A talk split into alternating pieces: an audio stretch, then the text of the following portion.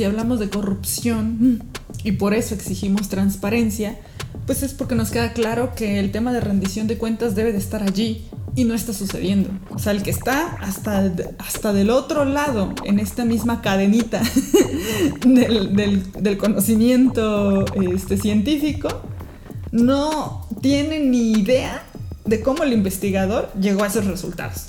Y creo que democratizar la, ciencia, o, sea, en este sentido de volver esta información un poco más transparente, permite también ver de qué manera sí interviene eh, políticamente el investigador.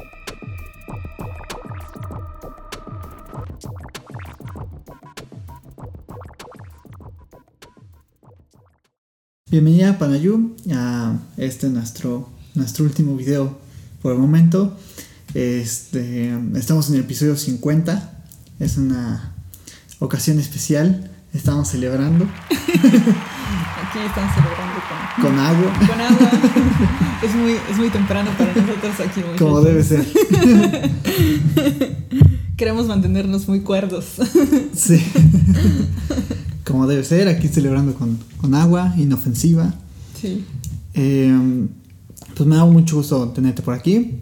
Y eh, me gustaría antes de comenzar darte un breve espacio para que te presentes, para las personas que a lo mejor pudieran no, conocerte o que no hayan visto los anteriores videos. Ya tenemos tres videos con Panayu, eh, bastante interesantes, vayan a verlos. Eh, pero bueno, que te presentes para quien pueda no, no conocerte. Sí, sí, sí, muchas gracias. Pues bueno, soy, soy Panayú, soy egresada de la licenciatura en Humanidades en la, en la UPAEP. Eh, pues básicamente un poco mis áreas donde, donde he tenido como interés o me he insertado poco a poco, pues la principal ha sido la gestión cultural, ¿no? que es propiamente también de donde yo vengo un poco mi, mi formación. he estado involucrada con pues, proyectos diversos, ¿no? que aunque la mayoría, creo que sí, la mayoría del tiempo han estado involucradas sobre todo con artes escénicas. ¿no? Entonces, eh, ha sido como un, un, inicio bastante, bastante interesante por ese, por ese lado, ¿no? que me ha permitido como, por un lado, conocer como las, los perfiles, eh, la conexión entre disciplinas, entre áreas. ¿no? Entonces creo que sin querer eso sentó un poco las bases de lo que posteriormente también ya me ha, me ha tocado trabajar de forma más específica. ¿no? Y justo pues me, me llevó a, a, dar allí con un, por invitación de, de una amiga, en un proyecto que surge de una compañía de teatro, pero que una de sus ramitas ¿no? tiene intereses específicamente en la divulgación de la ciencia. ¿no? Entonces fue una conexión así muy, muy extraña, ¿no? porque no es tan común, al menos eh, en, en, México hay muy pocos espacios que tengan como estas características, ¿no? y a su vez que estén conformados por equipos eh, multidisciplinarios. ¿no? Entonces, como yo les decía, yo tengo como toda esta parte de, gestión y, de cultura, pero también de, de, pedagogía, o sea, hago como el vínculo de estas áreas. Eh, también integra el mismo equipo una, amiga que es ingeniera ambiental y a su vez una persona que es especialista y que tiene una formación en temas de, teatro, ¿no? Entonces tenemos como esta posibilidad que es justo, creo que pues algo necesario cuando estamos vinculados o cuando tenemos intereses de crear proyectos que tengan una, una razón y una base, tanto o sea, como, como conceptual, etcétera, para realmente ofrecer o dar algún servicio, algún producto que sea, pues nosotros pensamos que sea bueno y que tenga un, unas características necesarias ¿no? de, atender una problemática real. ¿no? Entonces, eh, pues bueno, básicamente ese es un poco como de, de, dónde vengo, mi caminito. Y pues actualmente les comentaba igual que, que formo parte de una consultoría en, en, ciencia abierta que se llama ESIRE. ¿no? Entonces allí ya, ya no vemos tanto como desde la cultura, sino que lo vemos sobre todo desde el ámbito académico, porque trabajamos sobre todo para instituciones de educación superior, ¿no? Entonces es como un juego allí bastante peculiar de, de estar como en, en, dos contextos muy distintos, pero que son los que te ayudan a tener un margen y una visibilidad mucho más eh, compleja. ¿no?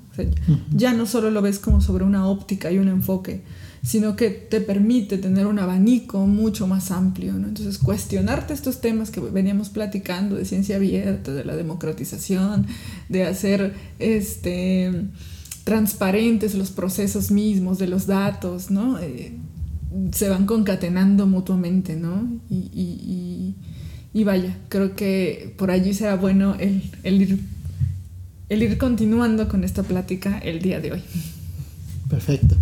Em, cuando, cuando hablamos de democracia, creo que em, es importante como dar este, este contexto, ¿no? De qué, qué entendemos por una democracia. Y em, a mí una definición que me gusta es la, la que da Norbert Lechner que dice, bueno, o sea, antes teníamos un sistema autoritario, de tipo feudal, ¿no? Y las democracias vienen como a, o sea, están acompañadas por este proceso de secularización de las sociedades, o sea, de la eliminación de los valores religiosos y eh, de los derrumbes, y lo pongo un poco entre comillas, de los sistemas autoritarios. Entonces la democracia lo que permitiría sería la pluralidad, ¿no? O, sea, o una palabra que caracteriza a las democracias es la pluralidad. Eh, digo, digo que entre comillas esto de derribar los sistemas autoritarios porque al final las democracias eh, sabemos que tienden como a, ser también bastante autoritarias, ¿no? O sea, que, no están ajenas de, esto, solo que de distintas maneras, ¿no? Claro.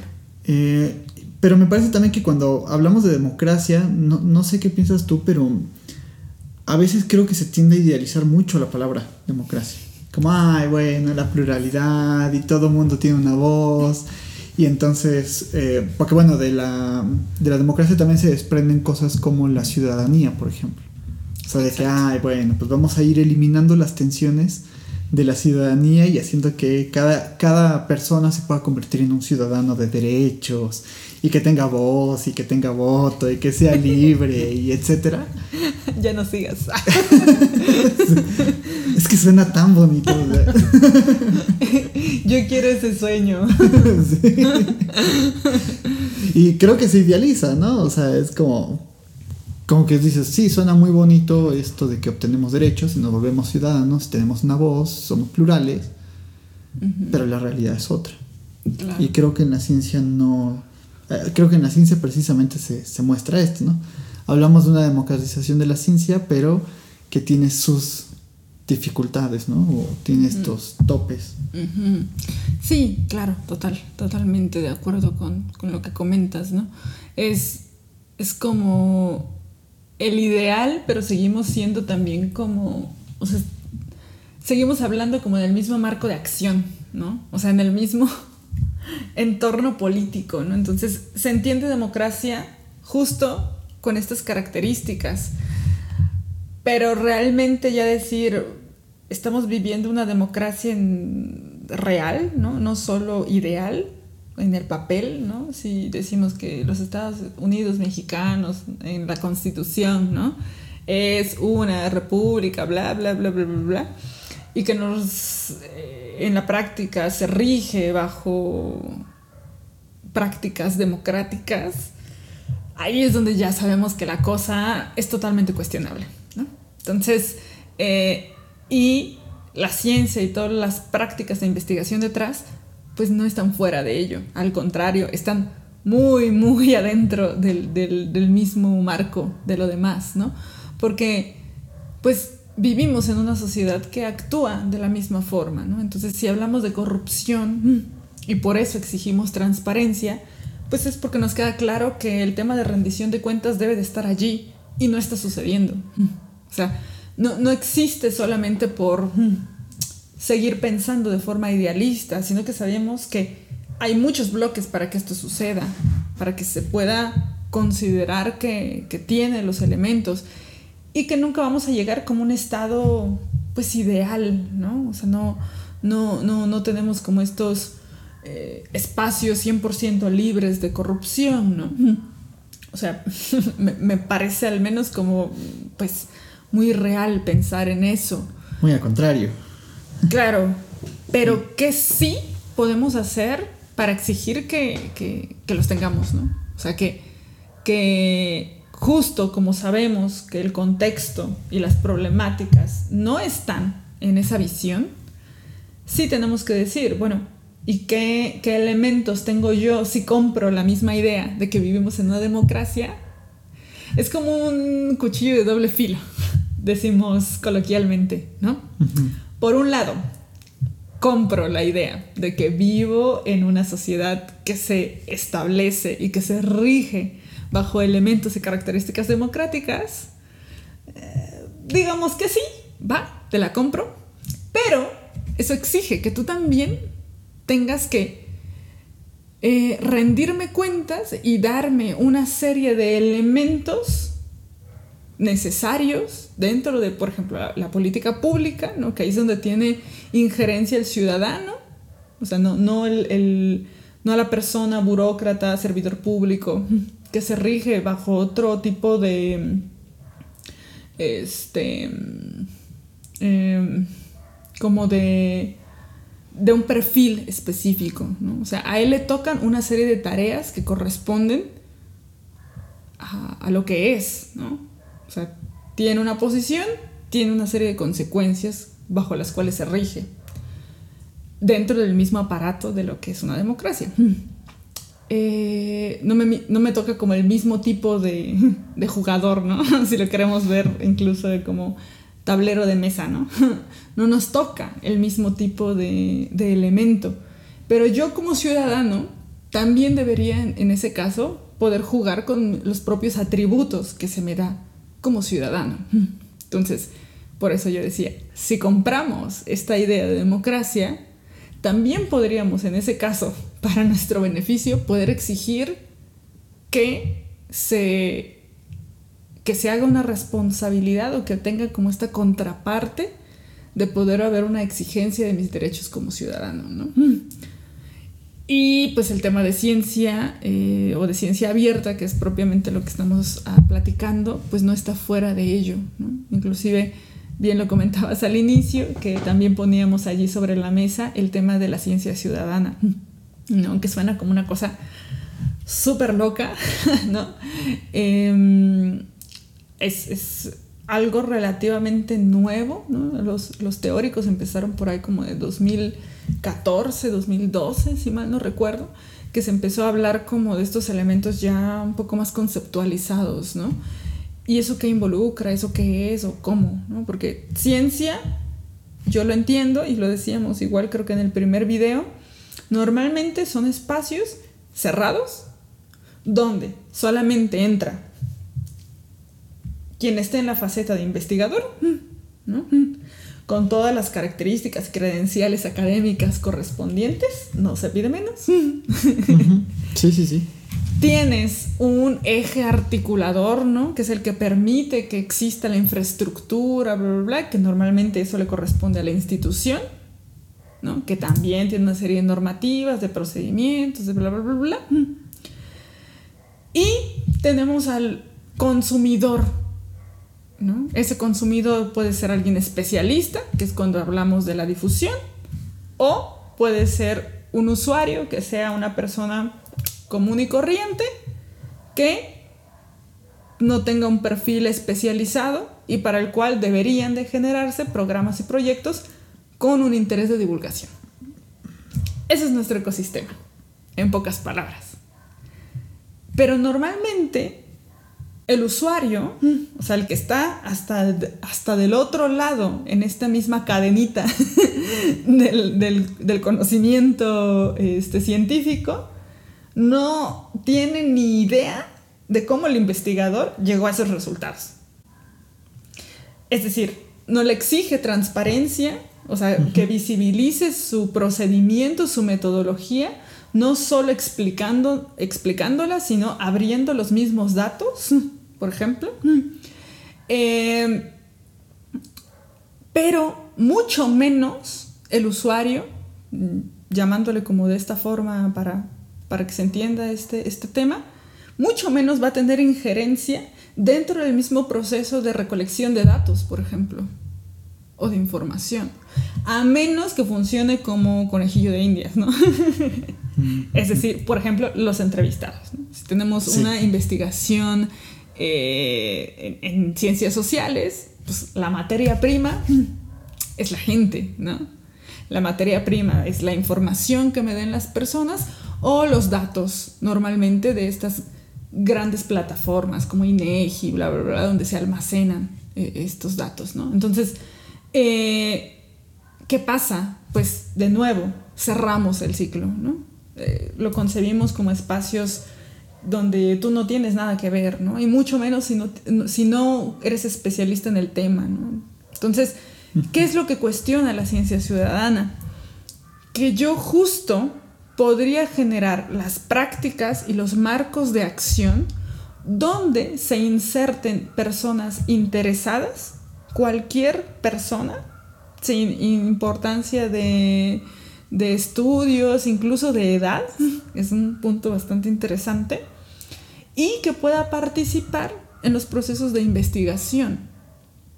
¿no? Entonces, justo en, pues en, este, en esta fase donde normalmente se dan las recolecciones de datos o de información. ¿no? Entonces, eh, si, si, nos damos cuenta, ¿qué es lo que hace esto? Que se va desde un caminito que comienza con el investigador y tu, tu marco lógico de trabajo, ¿no? Tu marco de investigación, rompe totalmente con este ciclo, donde yo solamente voy validando mi conocimiento por la, institución de donde yo provengo o las instituciones cuando ya me publican, ¿no? las revistas, etc. Y hasta el final, hasta el final de la cadena alimenticia, queda el usuario, ¿no? Claro. O el ciudadano, en este caso, si ya hablamos en términos de democracia, justo.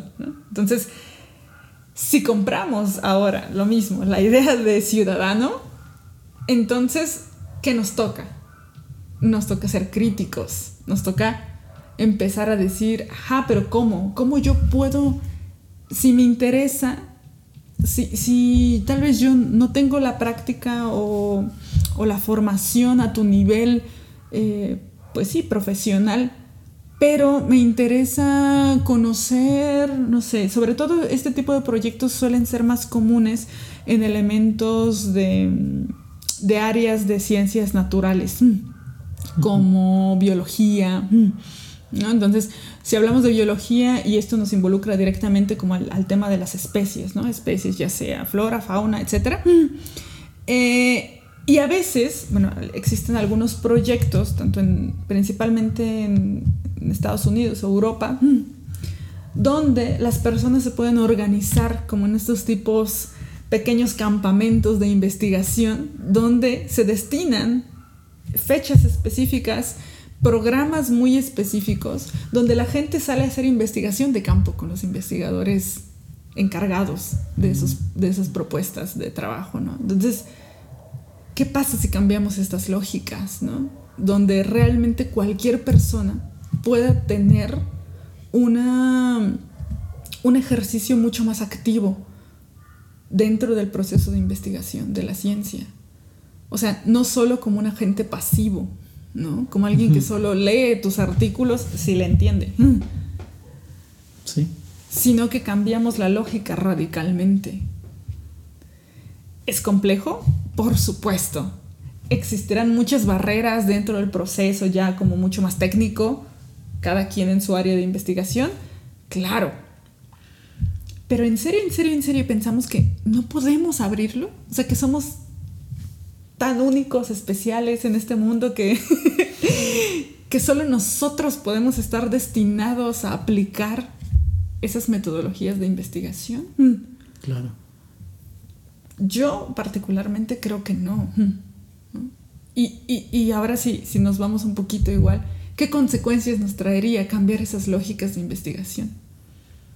Yo creo que justo abonarían a que las personas sientan de forma mucho más real que son parte del mismo proceso del avance de la ciencia, la tecnología, las artes, las humanidades. Y no se verían como personas o agentes totalmente separados, que no le interesa saber nada, porque no puede entrar en estas dinámicas. Porque además eh, me hiciste pensar en un concepto de, de, las ciencias sociales que es la reflexividad del, del, investigador, ¿no? O sea, como que solemos pensar que el investigador es objetivo, imparcial, y sobre todo como que en las ciencias sociales, o sea, que yo me acerco y entrevisto a las personas y no meto mis juicios y no hay ninguna intervención política del Sí. investigador.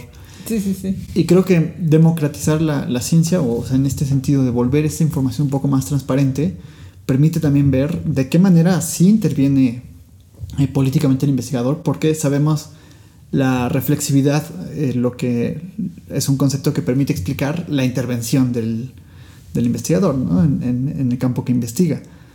Y también tocamos otros puntos interesantes como el de ciudadanía. O sea, eh, la ciudadanía, pues también en las ciencias sociales es un concepto que, que muestra o que esclarece la tensión que existe entre la búsqueda de, de derechos y de, de- de una voz, por así decirlo, y la, la materialidad efectiva. O sea, que, que en realidad, pues, hablamos de que tenemos derechos, hablamos de que vivimos en democracia, de que tenemos voz, pero en realidad eh, estamos muy lejos de eso. Y me parece que eso también es un conflicto para, para conocimiento científico, porque coincido totalmente. O sea, para que tú entres a verdaderamente un artículo científico, pues a veces lo, lo buscas en Google y lo encuentras, pero a veces tienes que pagar por ese artículo y a veces también aparece como de manera muy cifrada, ¿no? O tienes que tener ciertos accesos para poder encontrar esa información o ciertos puntos. Claro.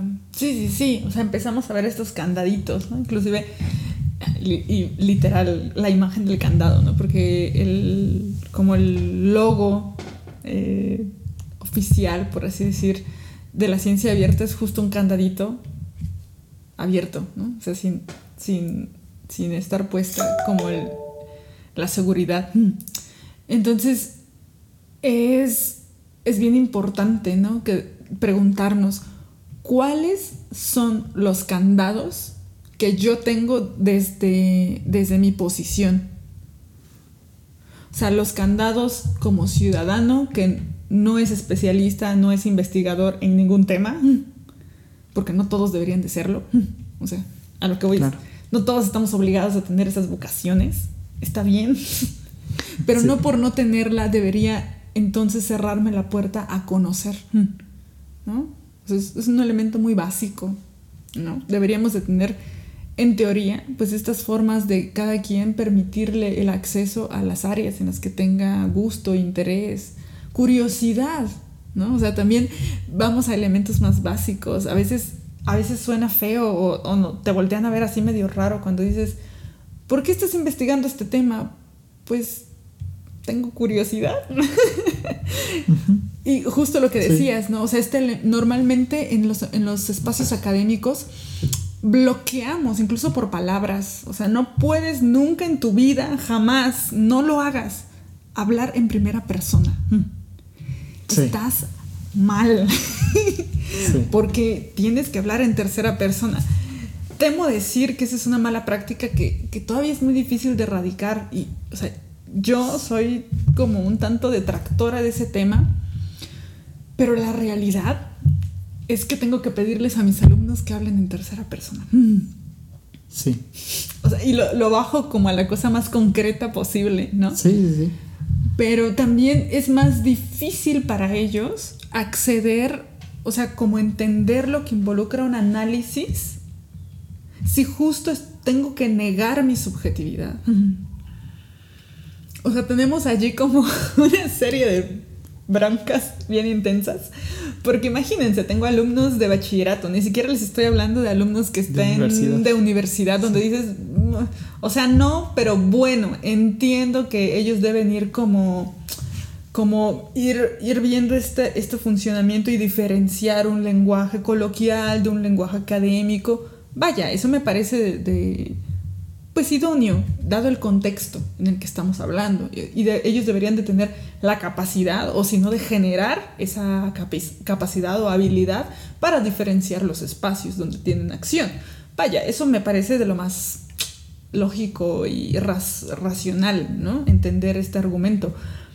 Pero exigir que siempre estos procesos sean inclusive desde el inicio, bloqueando la subjetividad del individuo, sobre todo cuando estamos como en explicación a nivel más básico de qué es lo que implica la investigación y desde el inicio le dices a tu alumno, pues está muy bonita tu intención, pero no puedes decir que, que tienes curiosidad.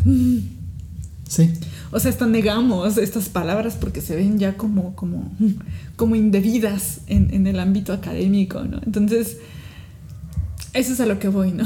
Creo que hay muchos candaditos. Sí, porque al final terminan justificando con cualquier choro, ¿no? O sea, claro, porque los llevamos hacia eso. Como no es válida una intención muy orgánica de curiosidad, pues ni modo, tengo que entrarle a la mala práctica del chorro sin sentido. Mm. Donde el los argumentos principales siempre tienen que estar basados en autoridades del área. Entonces yo tengo casi casi que decir que me interesa hablar de insectos porque fulanito dijo en el siglo XVIII o en el siglo XX en su libro titulado bla, bla, bla, que es importante la curiosidad. Mm. O sea, tengo básicamente que justificar y seguir eh, dando como, como, estas, eh, estos elementos como clave que son permisibles dentro de una narrativa científica y académica. Sí, sí, sí. No, totalmente de acuerdo, totalmente de acuerdo. O sea, sí creo que, que, además como que está muy rodeado por una atmósfera de, de burocracia. O sea que la verdad es que todos estos formatos, por ejemplo, el APA, o sea, que termina siendo más burocracia que, en realidad. Nuestro amigo APA. Sí, sí, sí, o sea, ¿por qué no podría yo llegar y decir, oye, pues porque yo tengo interés en este tema? O sea, y, ya, o sea, siempre con rigurosidad y todo, pero, pero ¿por, qué no, ¿por qué no se permite como esta cuestión de, meter esta intención del, investigador, ¿no? Por ejemplo, o esto de la primera, tercera persona, o sea, o el o el que tú hagas una afirmación que tiene sentido, que tiene lógica, pero no está respaldada por otro autor que ya lo haya dicho. Pero al final te piden que tu investigación sea original y dices, pues, ¿cómo va a ser original si todo lo tengo que justificar citando otros autores? O sea, es una cosa como medio, medio rara, ¿no? Pero pues ya se nos volvió a pasar el tiempo. este, así, es que es súper rápido. La, verdad es que es una plática súper interesante y eh, me encantaría que en algún momento pudiéramos eh, volver, a, volver a grabar. Eh, no sé si te gustaría cerrar con algo.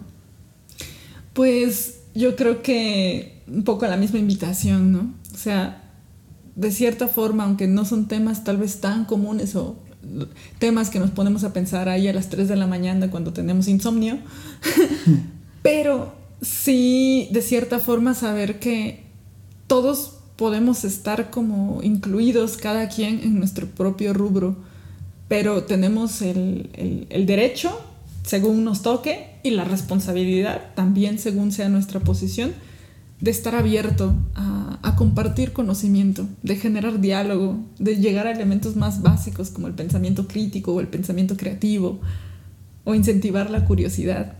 Entonces, eh, básicamente, ese sería como mi, mi invitación y vaya, cual, cualquier tema, duda, elemento que quede con, con ganas de, de poder seguirse charlando y discutiendo, pues bienvenido será.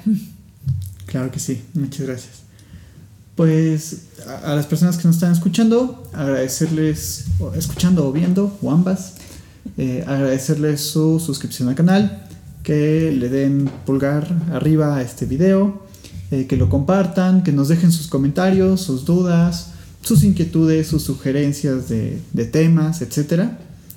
Eh, a ti agradecerte nuevamente por, por este espacio.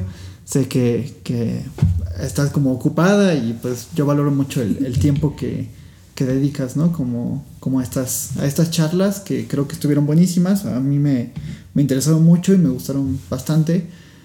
Em, y pues nada, agradecerte que, que participes acá. Sobre todo en este el episodio 50. sí, ya después de esto ya nos vamos a celebrar ahora sí. sí. ya, ya que sea más tarde. sí, porque ahora ni un pastelito ni nada. Sí, sí, nos faltó aquí los efectos especiales de, de los globos y eso.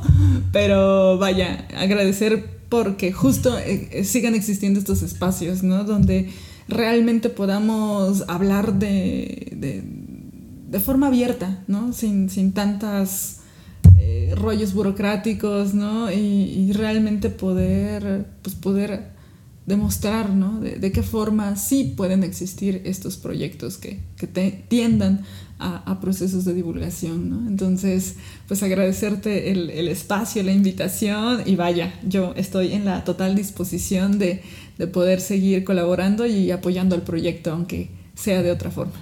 Muchísimas gracias. Gracias. Pues nos vemos el siguiente domingo con un video nuevo.